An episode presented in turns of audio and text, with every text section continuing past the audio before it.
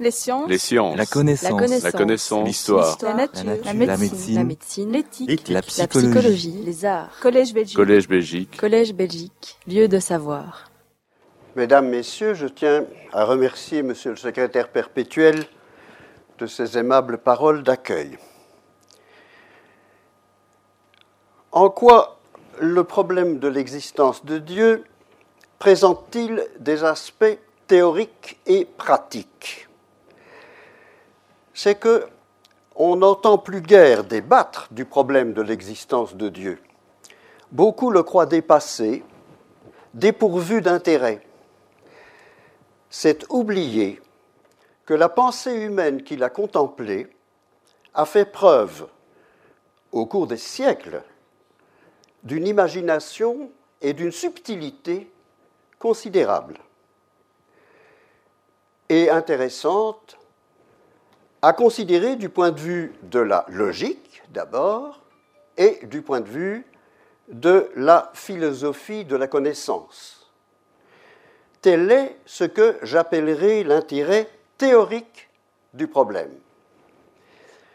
Mais la question des preuves de l'existence de Dieu présente en outre un intérêt pratique. En effet, le fait de la débattre publiquement pourrait être utile pour traiter un nouveau problème politique, un nouveau problème politique qui est le retour du fanatisme, sous des formes anciennes ou nouvelles. Et pour remédier à l'inaptitude des sociétés d'Europe occidentale à se défendre contre ce danger. Car l'oubli de l'histoire et par conséquent des abominables méfaits passés du fanatisme et des totalitarismes qu'il inspire semble avoir affaibli les défenses qui nous en préservaient.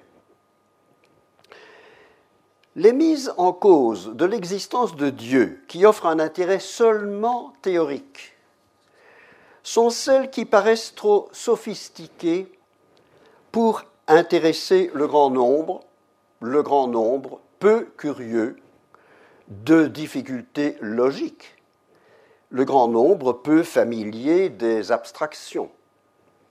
Or, pour être pratique en politique, il faut intéresser le grand nombre.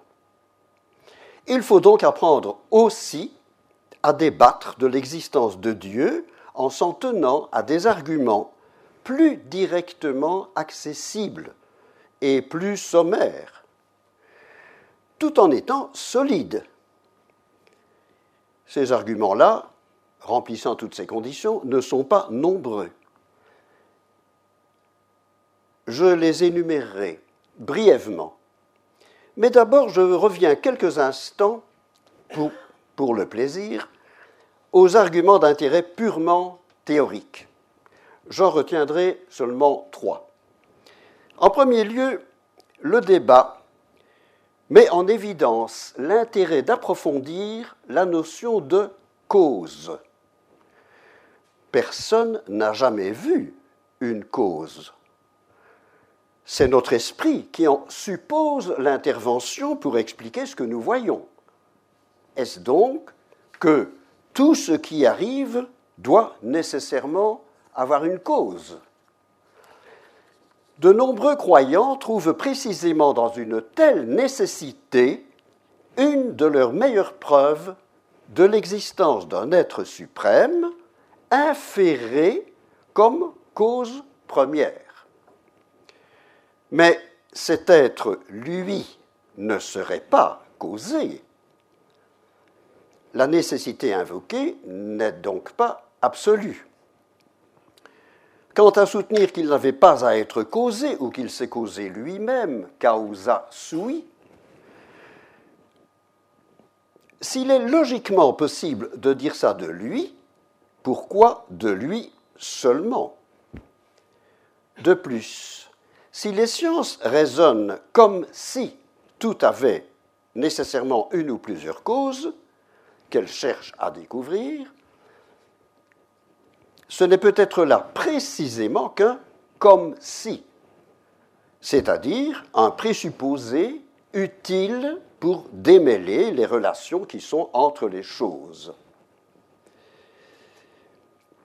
Une deuxième question théorique, embarrassante pour les théologiens, soucieux de logique, avait fait l'objet d'une controverse entre Wittgenstein et Schlick. C'est la question qui se présente si l'on croit que Dieu est seul juge du bien et du mal, et que l'homme ne peut connaître le bien et le mal que grâce à ce qui lui en est révélé, directement ou indirectement, par ce souverain juge, et non en pensant par lui-même. D'où la faute d'Adam, qui a enfreint cet interdit en mangeant du fruit défendu de l'arbre de la connaissance du bien et du mal, et dont la tâche serait par héritage transmise à nous tous, à la seule exception, selon les catholiques romains, de Marie, qui a le privilège de provenir d'une immaculée conception. Si je crois que Dieu est seul juge, reste à savoir si ce qu'il nous dit être le bien est le bien parce qu'il le veut ou est le bien parce qu'il le sait. Si c'est seulement parce qu'il le sait, n'y aurait-il pas là une donnée que Dieu n'aurait pas créé, tout créateur qu'il est? Une donnée qui, loin de dépendre du Tout-Puissant, s'imposerait à lui comme une limite à son pouvoir. Et si, au contraire, le bien n'est pas l'objet d'un simple savoir, savoir auquel ce bien préexisterait, si le bien n'est que ce que Dieu veut, ne s'ensuit-il pas logiquement que le bien contient n'importe quoi pourvu seulement que Dieu le veuille? De sorte que, s'il se mettait à commander demain ce qui est condamnable aujourd'hui, nous devrions encore obéir en croyant bien faire, plus affreusement soumis, s'il se peut, qu'Abraham, étendant la main vers la gorge de son fils Isaac pour l'Holocauste ordonné. Le troisième et dernier aspect, le troisième et dernier des aspects théoriques que je veux montrer avant d'aborder les pratiques implique celui-ci des distinctions plus subtiles et demande, je dois le dire, un effort d'abstraction dont je ne pourrai donner toute la mesure dans le bref aperçu auquel j'entends me limiter.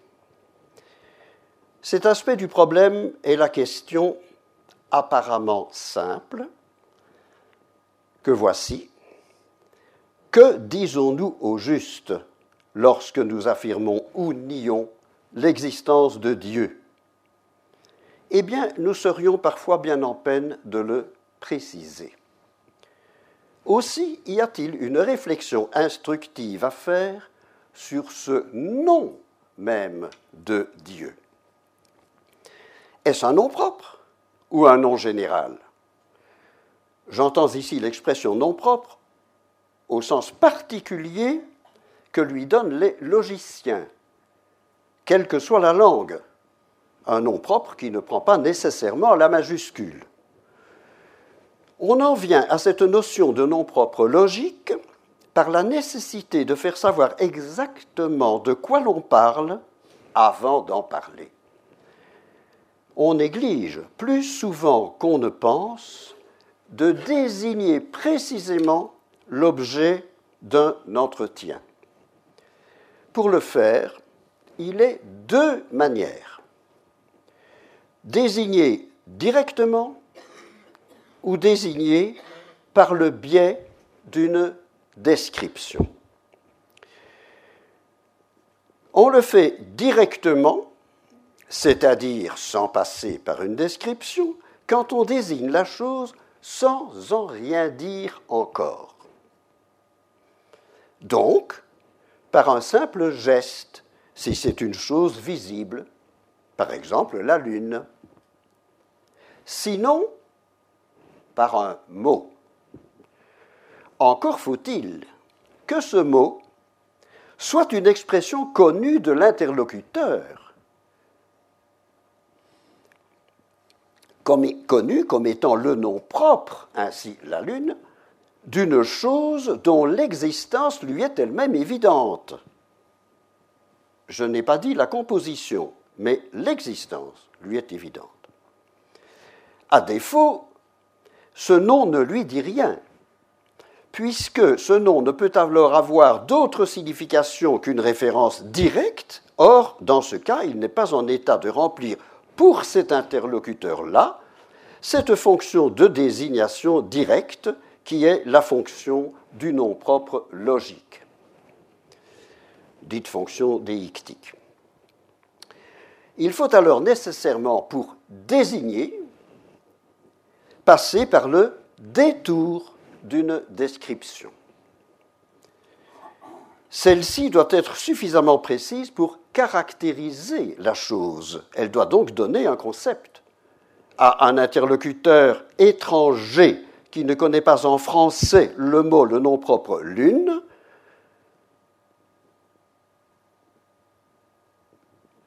et si vous ne connaissez pas, vous, dans sa langue, quel est le mot correspondant, vous devez alors désigner la lune du doigt. Mais s'il est aveugle, en outre, non content d'être étranger,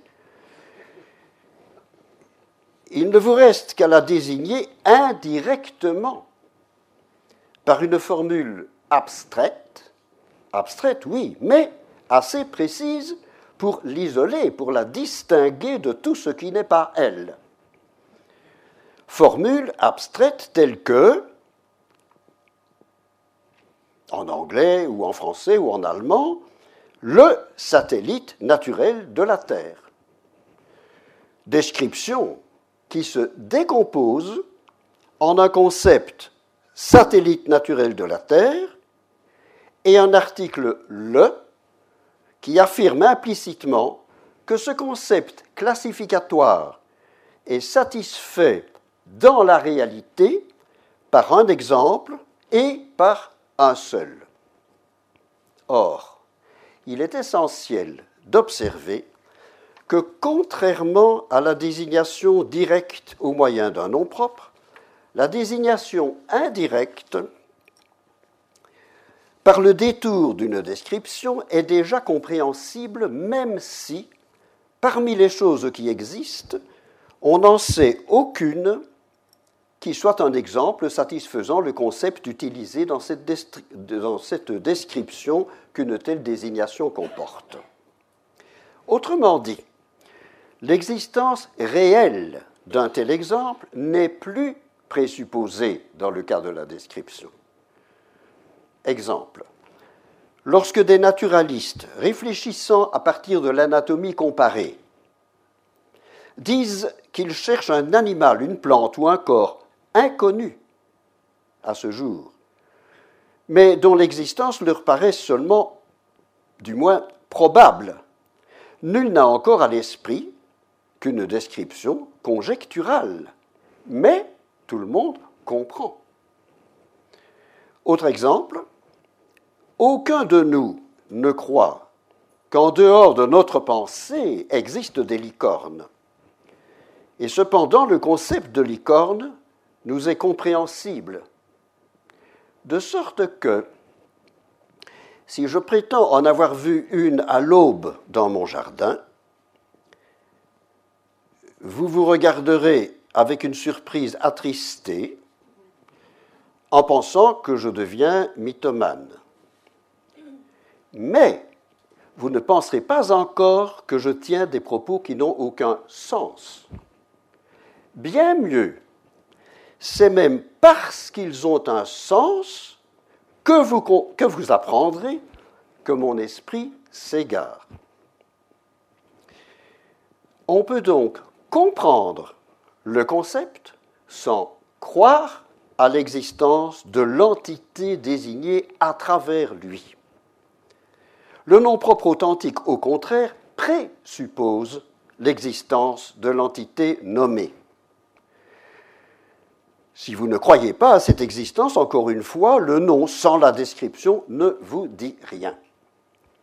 M'objecterez-vous qu'il nous arrive pourtant de désigner par un simple nom des êtres inexistants, imaginaires, comme Hamlet, Madame Bovary, Apollon, Édipe?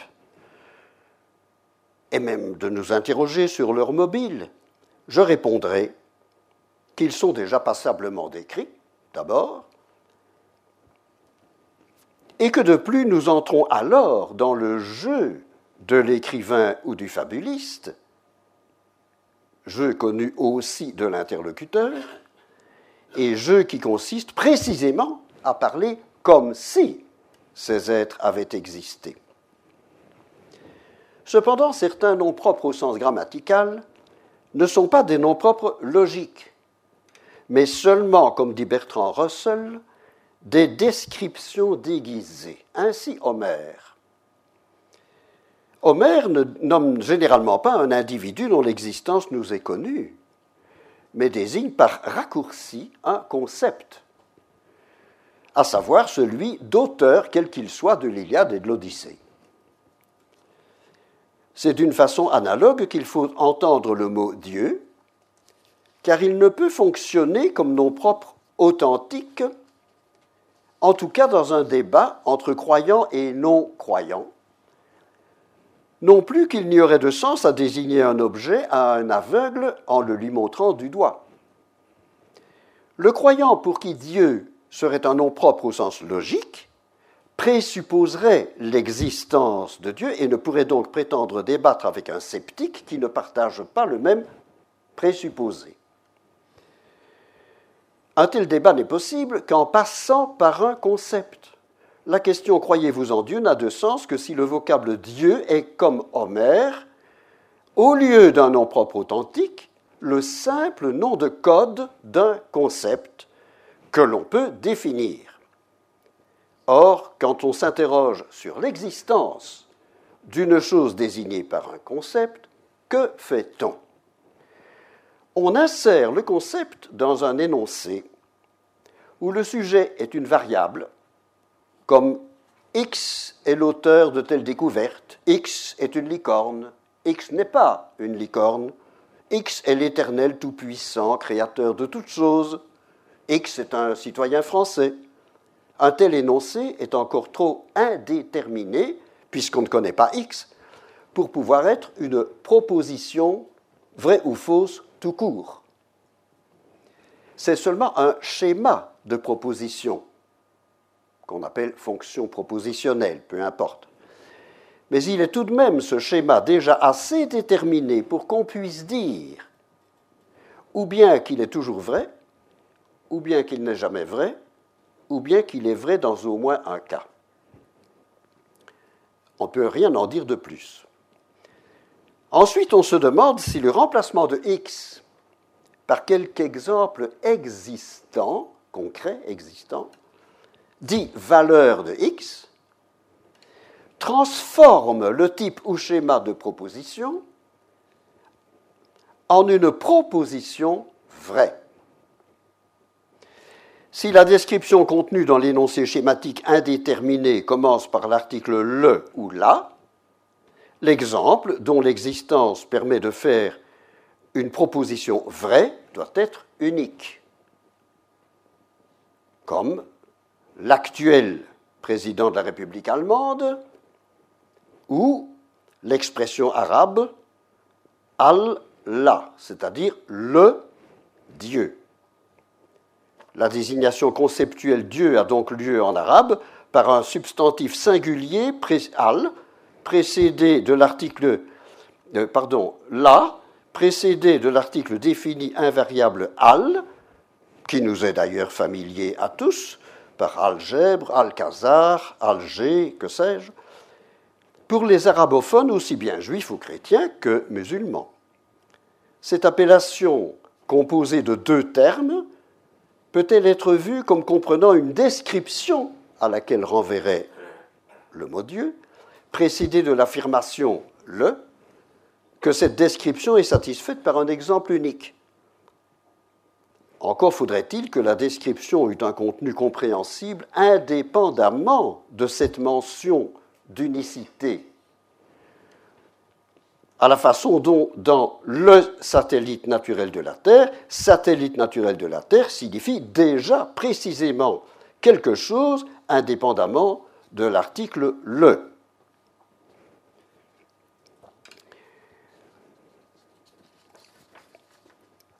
Il ressort de ce qui précède qu'à défaut d'une description de Dieu, tout débat, toute affirmation ou négation portant sur l'existence de Dieu, avec ou sans la majuscule, revient à parler pour ne rien dire. À défaut d'une description de Dieu, disais-je, et dont les termes soient suffisamment précis, et de plus agencés de façon suffisamment rigoureuse pour former un concept. Parler pour ne rien dire ou parler sans le savoir de plusieurs choses à la fois, ce qui n'est pas mieux, car il ne peut y avoir plusieurs classes pour un même concept. Cette exigence de rigueur signifie notamment que pour bien définir, la description ne peut contenir des termes vagues, ni des expressions telles que en général, en principe, normalement. Tous ces procédés doivent être éliminés si l'on veut élaborer un concept logiquement utilisable. Ils ne sont bons qu'à formuler des pseudo-définitions. Les affirmations nébuleuses qui les contiennent ne signifient rien. Elles ne servent qu'à se soustraire prudemment au souci de vérification. Il faut savoir que le souci de vérification est un souci dérangeant pour ceux qui se laissent non pas seulement séduire, mais dominer par le besoin de certitude.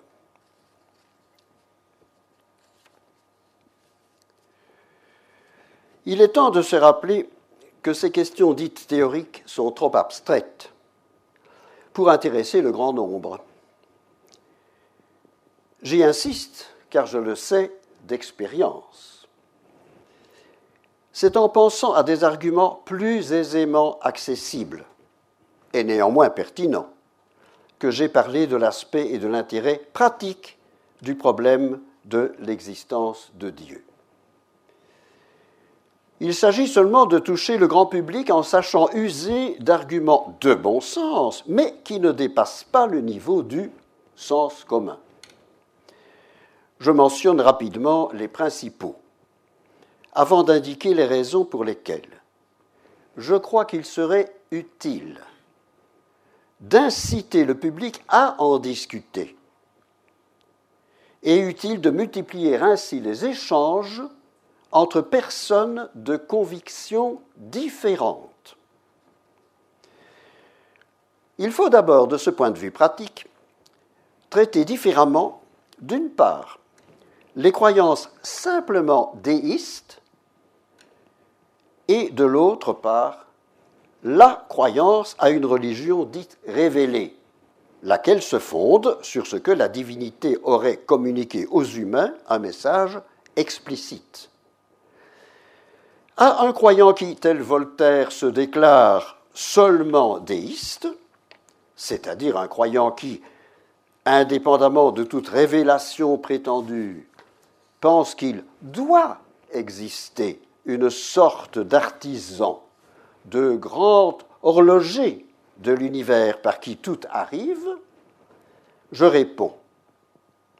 Et il est bien obligé d'admettre que même s'il avait raison, il n'en résulterait nullement que nous devions rendre un culte déterminé quelconque, ou nous conduire d'une manière plutôt que d'une autre, ni qu'il faille croire que cet être suprême se soucie spécialement de nous, plus attentif à notre sort qu'au sort de n'importe quelle créature dans les milliards de planètes, de tous les systèmes solaires, de toutes les galaxies de sa création.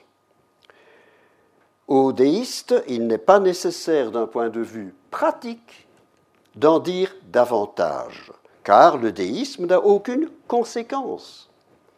Ce n'est pas lui qui peut inspirer le fanatisme puisqu'il ne prétend pas régler nos conduites. À ceux qui professent le, déisme, pardon, je conseillerais de débattre de la création avec les astrophysiciens. Je ne me sens pas plus le devoir de démontrer la fausseté de leur croyance en Dieu que s'ils me soutenaient sans apparence qu'indépendamment de toute intervention humaine, une théière en porcelaine de Chine tourne quelque part de toute éternité entre Mars et la Terre sur une orbite elliptique. Ayant ainsi déblayé le terrain, nous pouvons utilement en pratique reporter notre vigilance sur les seules religions révélées, car elles seules sont capables d'alimenter de dangereux fanatismes et totalitarismes en prétendant déterminer nos devoirs, et nous imposer des interdits en brandissant l'incidence de nos conduites d'ici-bas sur notre sort dans un au-delà. Il importe donc de dire aux juifs, aux chrétiens et aux musulmans que ce sont eux et non leurs interlocuteurs qui ont la charge de la preuve. Faute qu'ils aient la vraisemblance pour eux lorsque, non contents d'affirmer l'existence d'une divinité, ce qui est encore de peu de conséquences, ils ajoutent que celle-ci s'est manifestée aux humains comme l'affirment la Bible et le Coran. Quelle apparence en effet que ces textes aient été composés par d'autres que des êtres humains, probablement faillibles dès lors, connus ou non. Le doute grandit un peu à voir les invraisemblances dues à la diversité des dites révélations et aux contradictions relevées dans chacune d'elles. Il faut s'interroger aussi sur le fait étrange que ce Dieu prétendu révélé ait préféré nous informer de son existence et de ses volontés par une voix aussi imparfaitement fiable que la bouche de Moïse, Jésus et Mahomet qui, au moins en apparence, ne sont que des humains, alors que ce même Dieu nous a créés, créés pourvus d'un certain esprit de vérification. Il pouvait, s'il existe, se révéler directement à chacun de nous, constamment et sans doute possible. Mais pour respectable que soit un homme, la moindre réflexion suffit pour comprendre qu'il pourrait y avoir quelque naïveté à croire un seul homme sur parole, quel qu'il soit, en particulier si c'est un meneur d'hommes. L'invraisemblance la plus inquiétante, chacun le sait, est celle qui suscite la célèbre objection du mal, à quel jeu jouerait un souverain maître de l'univers qui, alors qu'il ne s'avoue pas méchant, se serait plus à nous créer, libre d'obéir ou non à ses commandements, tout en nous ayant lui-même ainsi fait que nous soyons extrêmement tentés de lui désobéir, et donc d'être passible d'un châtiment. On répond que nous souffrons pour nos fautes, comme si les animaux ne souffraient pas dans la nature. Et quelles si grandes fautes ont pu commettre ces enfants qui vont mourir en bas âge et qu'on ne sait comment soulager? C'est bien simple, répondent certains croyants, les desseins de Dieu sont impénétrables. Devant de telles arguties, on serait tenté de rompre le dialogue et de dédaigner totalement les croyances religieuses. Mais à mon avis, il serait excessif. Et si on veut lutter contre le fanatisme, il serait même peu pratique de se montrer hostile aux religions. Il est à mon sens bien plus sage de s'en tenir à une paix armée et de ne s'en prendre aux croyants de quelque religion que ce soit que lorsqu'ils sont dangereux. Il ne s'agit pas d'argumenter avec les fanatiques eux-mêmes. Ce serait perdre son temps. Il s'agit de les combattre, mais en discutant avec les autres croyants de ce dont les fanatiques ne veulent pas qu'on parle. Car, contrairement à ce qu'on dit souvent, ce qui caractérise les fanatiques, ce n'est pas le contenu plus ou moins radical ou extrême de leur croyance, c'est leur attitude envers autrui quant à ces mêmes croyances.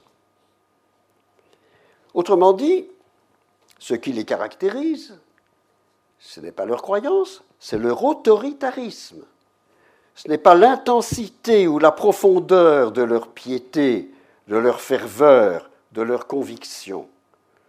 Ce qui en effet les dérange et les scandalise le plus, ces fanatiques, ce n'est pas qu'on se conduise en quelque sorte à leur façon, c'est-à-dire en se montrant aussi catégoriques pour nier l'existence de Dieu qu'ils le sont eux pour l'affirmer. Non, c'est d'entendre discuter de l'existence de Dieu comme d'un problème. C'est donc ce qu'il ne faut surtout pas craindre de faire. Et sur la place publique, et de façon répétée. Encore faut-il dans ce discours se garder d'une imprudence très dangereuse, qui se répand celle de clamer, comme on l'a tant fait sous le coup de l'émotion, depuis surtout les attentats de Paris de janvier 2015, qu'il faut réprimer le radicalisme et l'extrémisme, musulmans par exemple. Pourquoi ces termes sont-ils malencontreux? Parce que la liberté d'expression est pratiquement nulle si elle est refusée aux pensées jugées simplement erronées, radicales ou extrêmes, comme on en trouve non seulement dans les religions, d'ailleurs, mais dans les idéologies, nationalistes ou autres. Ce n'est pas le contenu des convictions qu'il faut viser, mais la manière dont chacun utilise les siennes que le contenu des convictions soit extrême ou modéré, peu m'importe. C'est seulement mais résolument le fanatisme qu'il importe de combattre. Et ce terme fanatisme est pratiquement préférable de loin à ceux de radicalisme, intégrisme, fondamentalisme, qui sont à la mode, parce qu'il est plus précis, et parce qu'il est moins dangereux en désignant seulement l'attitude autoritaire et totalitaire de qui que ce soit, croyant ou non. Précisons encore que pour être forts, les fanatiques n'ont pas besoin d'être nombreux, car ils se protègent par une manière de rempart. Ils utilisent en les manipulant même ceux des croyants qui, en Europe occidentale, s'était accommodé de la démocratie, de la liberté pour tous et de la neutralité de l'État. L'histoire enseigne que la tactique classique des fanatiques est de commencer par exiger au nom de leur religion des privilèges, des exemptions, prérogatives, égards ou ménagements spéciaux, jusqu'à ce qu'un refus lassé leur permette de jouer les victimes indignées et de réclamer le soutien de ces coreligionnaires dont ils troublent la sérénité en leur faisant croire que c'est leur religion même qui est attaquée. Si le pouvoir de nuisance des fanatiques ne tenait qu'à leur nombre, il ne durerait guère ils ne dureraient guère, mais ils sont forts aussi du nombre bien plus grand de ces croyants paisibles dont ils exploitent habilement la solidarité. Ces croyants ne sont d'ailleurs pas les seuls à se laisser intimider par un langage indigné. Car ce mot à la mode depuis quelque temps, indigné, de plus, en plus présentée comme l'arme des justes, est aussi celle des manipulateurs. Dans le doux climat que connaissent nos sociétés acquises aux idées démocratiques, les valeurs tolérance et liberté d'opinion peuvent être aisément retournées contre ceux qui les partagent par ceux qui en réalité les méprisent, retournés grâce notamment à l'abus du pouvoir culpabilisant que nous avons laissé prendre à quiconque se prétend victime. En un mot, ces fanatiques exigent de nous, en invoquant nos principes, une tolérance qu'ils nous refusent au nom des leurs. C'est là confondre tolérance et soumission. La valeur tolérance nous avait dicté un excellent principe, selon lequel tout citoyen dont les croyances sont critiquées doit, tout en pouvant contester radicalement la critique, doit souffrir que celle-ci soit dite et doit par conséquent renoncer à faire punir l'auteur de la critique pour l'avoir exprimée. Or, ce progrès de la civilisation, apparu à peu près à la fin du XVIIIe siècle, au début du XIXe, suivant les régions, ce progrès de la civilisation est aujourd'hui remis en cause, parce qu'on tord le terme de tolérance en prétendant voir dans la critique même simple exercice de la faculté de juger, un acte d'intolérance. Pour certains, le seul fait de mettre publiquement en cause l'existence de Dieu devient une manière d'incivilité. On a inventé une façon de parler vicieuse qui fait comme si on lésait la personne même d'un interlocuteur en attaquant une de ses opinions ou croyances, dès lors qu'il y tient.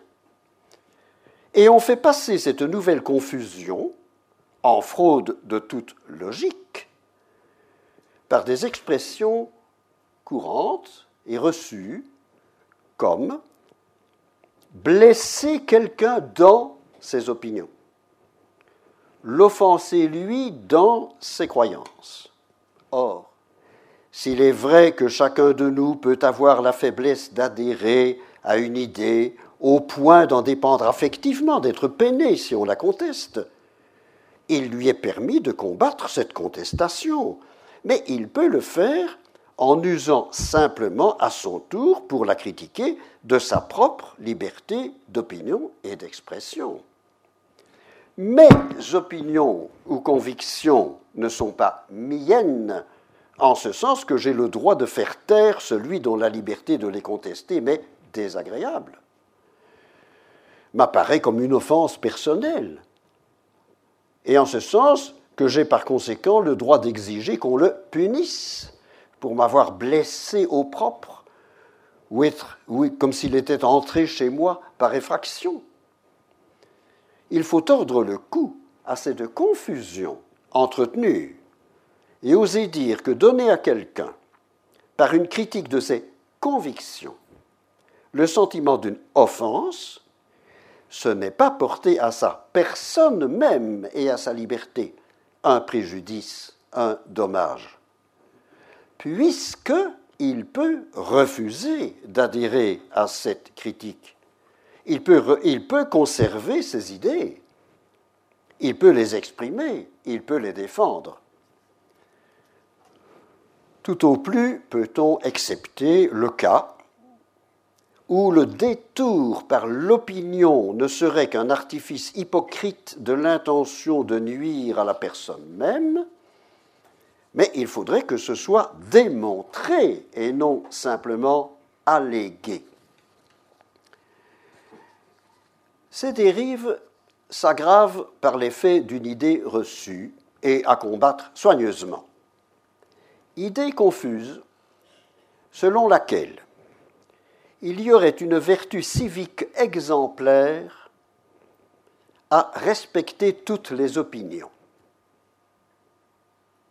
à respecter les convictions d'autrui, à respecter les opinions de tous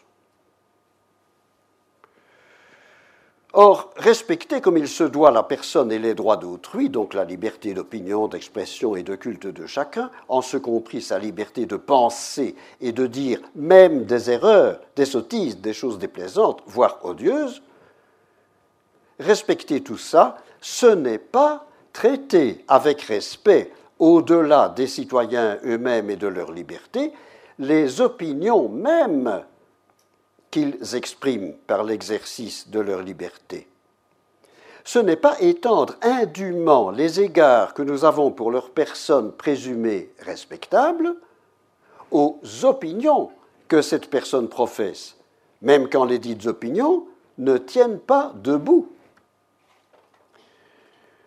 Ignorer cette distinction conduit insensiblement à intimider quiconque voudrait déclarer une croyance fausse, absurde non fondée, fantaisiste, naïve ou dénoncer un préjugé, dès lors que sa critique dérange ou, selon lui, indigne. Encore une fois, ce serait tout simplement abolir la liberté d'opinion que de la réserver aux idées justes et agréables. La Cour européenne des droits de l'homme a même jugé bon que des États punissent l'auteur de publications ridiculisant des croyances religieuses, au motif que de telles manifestations de la liberté d'expression peuvent violer le droit à la liberté de religion en faisant obstacle à la jouissance paisible, vous avez bien entendu, de ce droit. Certes, cette jurisprudence met l'accent surtout sur la forme, sur la manière plus ou moins déplaisante dont la critique dérangeante est exprimée. Mais par ce détour, il est aisé d'incriminer comme agressive toute objection radicale formulée carrément. Dans un débat sur la religion, certes, les fautes de goût et le manque de tact sont déplorables. Mais mesure-t-on l'absurdité de régler le goût et le tact par des lois et même des juges, si le principe est la liberté? Il est une formule, une idée reçue, souvent répétée, sans mesurer sa portée. Cette formule est il faut respecter les opinions d'autrui. C'est là un bel exemple d'une tactique admirablement décrite dans la logique de Port-Royal. Ils se servent de ce qu'il y a de clair et de vrai dans les idées confuses pour établir ce qu'elles ont d'obscur et de faux.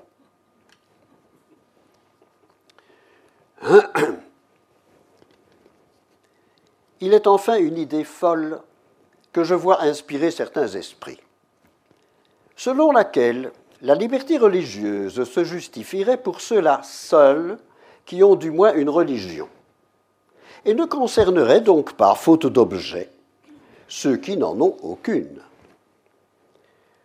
Dès lors, la liberté religieuse ne serait plus une liberté reconnue à tous en matière religieuse. Ainsi, les sceptiques n'auraient pas le même intérêt légitime à protéger et proclamer leur indifférence, leur refus, leur résistance, que les croyants à manifester leur croyance. Or, il ne faut pas confondre douter et ne rien penser. Le doute peut être une attitude active. Il est, disait Ernest Renan, un hommage que l'on rend à la vérité. Ce que je comprends en ce sens, que le doute indispensable à la vérification est donc inséparable du souci de vérité. Laisser au doute une moins grande liberté d'expression qu'à la croyance, c'est créer en faveur de celle-ci un nouveau privilège, dont je ne vois pas trace, il est vrai, dans la loi belge, mais dont l'idée peut avoir un effet néfaste sur l'interprétation et l'application des règles. Lorsque je me suis opposé il y a longtemps à un projet de fusionner ma faculté de droit avec la faculté catholique de Namur, parce que le projet ne garantissait pas le respect du caractère non confessionnel de l'institution liégeoise, alors que, disais-je, le refus de l'illusion religieuse était une option tout aussi digne de protection qu'une profession de foi, certains m'ont regardé d'un air extrêmement offusqué. Leur justification plus ou moins explicite étant que la liberté de manifester ses convictions n'avait pas la même importance pour la religion et l'irréligion. Serait-ce donc être gratuitement hostile aux croyants que de mettre en doute ou nier publiquement leurs croyances? Sur la pente d'une telle conception,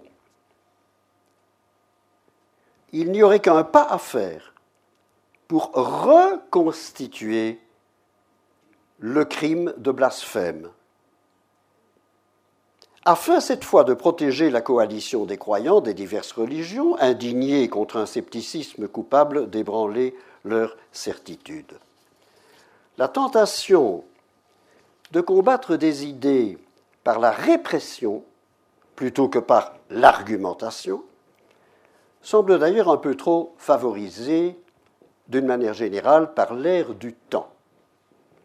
On entend de plus en plus demander que soit punissable des propos déplaisants, certes, relatifs à des événements mémorables, génocide, etc., ou relatifs à des convictions aujourd'hui réprouvées, aujourd'hui réprouvées, racisme, antisémitisme, misogynie, homophobie, sans distinguer suffisamment selon que de tels propos sont seulement l'expression d'opinions contestables, laquelle devrait rester libre en principe,